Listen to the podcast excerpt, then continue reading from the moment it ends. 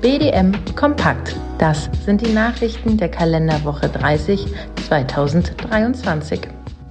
Brüssel, baltische Länder und Polen sehen Handlungsnotwendigkeit am Milchmarkt. Aufgrund der stark gesunkenen Milcherzeugerpreise und der damit verbundenen krisenhaften Marktentwicklung haben sich die Vertreter der genannten Länder an den EU-Agrarkommissar Wojciechowski mit der Bitte, sich auf dem am 25.07.2023 stattgefundenen EU-Agrarratstreffen mit der Milchmarktproblematik zu befassen, gewandt.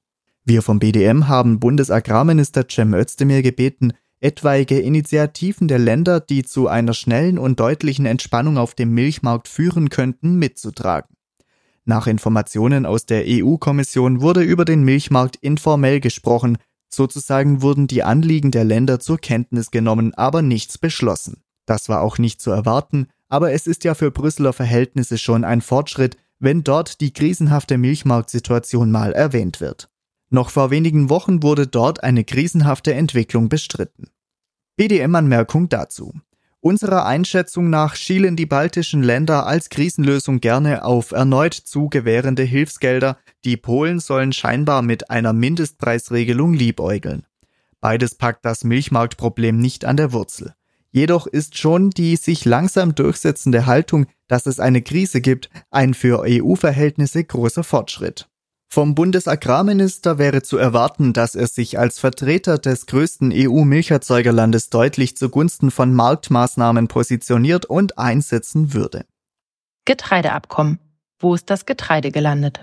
Rund 33 Millionen Tonnen ukrainisches Getreide konnten durch das Abkommen in den letzten zwölf Monaten über das Schwarze Meer außer Landes gebracht werden. Die Notwendigkeit des Abkommens wurde vor allem damit begründet, dass so die Versorgung der von Hunger geplagten Bevölkerung in Ländern wie Afghanistan, Äthiopien, Kenia, Somalia, Sudan und Jemen gesichert werden könne. Nach EU-Informationen gingen in diese Länder gerade einmal drei Prozent, das sind 725.000 Tonnen, der verschifften Getreidemenge.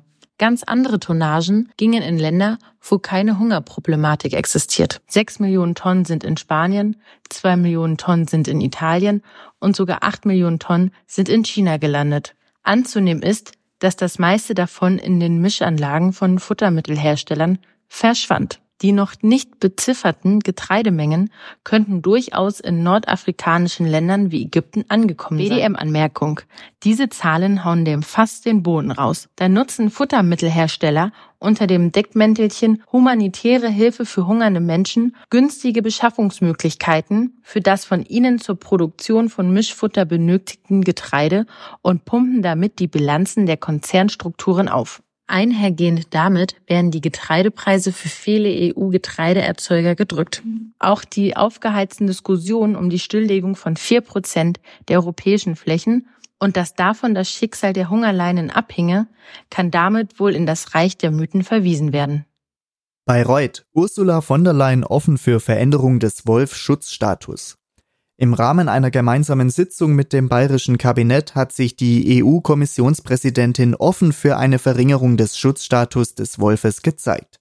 In Regionen, in denen der Erhaltungszustand der Art gesichert sei, spreche nichts gegen eine Veränderung, so von der Leyen.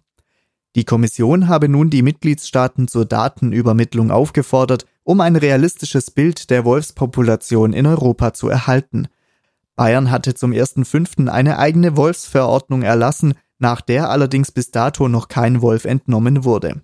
Eine Klage des BUND gegen die Verordnung ist aktuell noch anhängig.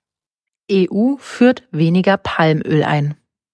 Die EU 27 importierte von Juli 2022 bis Ende Juni 2023 knapp 4 Millionen Tonnen Palmöl und damit rund 934.000 Tonnen oder 19 Prozent weniger als noch im Vorjahr.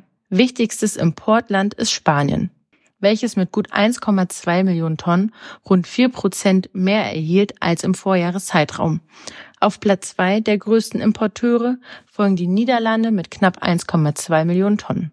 Die Bundesrepublik liegt mit knapp 360.000 Tonnen auf Platz vier. Zum Milchmarkt. IFE Rohstoffwert Milch fällt deutlich um 4,5 Prozent und damit um 1,7 Cent pro Kilogramm auf 35,3 Cent pro Kilogramm ist der Kieler Rohstoffwert gesunken. Damit liegt die sich aus den Butter- und Magermilchpulver errechnete Verwertung um 45 Prozent unter dem vergleichbaren Vorjahreswert. EU-Käseexporte konstant. Von Januar bis Mai 2023 hat die EU mit 550.000 Tonnen genauso viel Käse ausgeführt wie im vergangenen Jahr.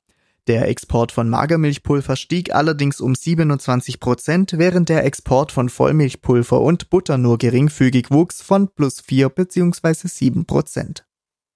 Milch digital handeln. Die in Dänemark beheimatete Auktionsplattform Milk to Market bietet nun auch in Deutschland die digitale Handelbarkeit von freier Milch an. Unter deren Website sind weitergehende Informationen nachzulesen. Biomilchpreis ebenfalls im Rückzug. Mit einem Minus von 3 Cent führt die Genossenschaft Bayernland die Senkung der Auszahlung an.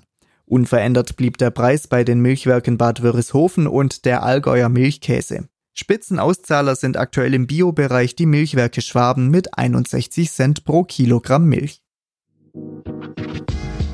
Bis zur nächsten Folge von BDM Kompakt, euer Bundesverband Deutscher Milchviehhalter. Hallo, hier ist Christian vom Kuhverstand Podcast.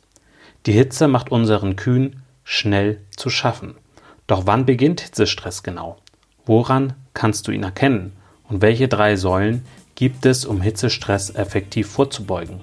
Über diese Themen spreche ich mit Elisabeth Zissler in der Kuhverstand Podcast Folge 132. Du findest Kuhverstand überall, wo es Podcasts gibt.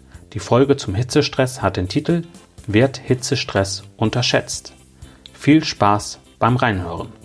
Dein Christian Völkner.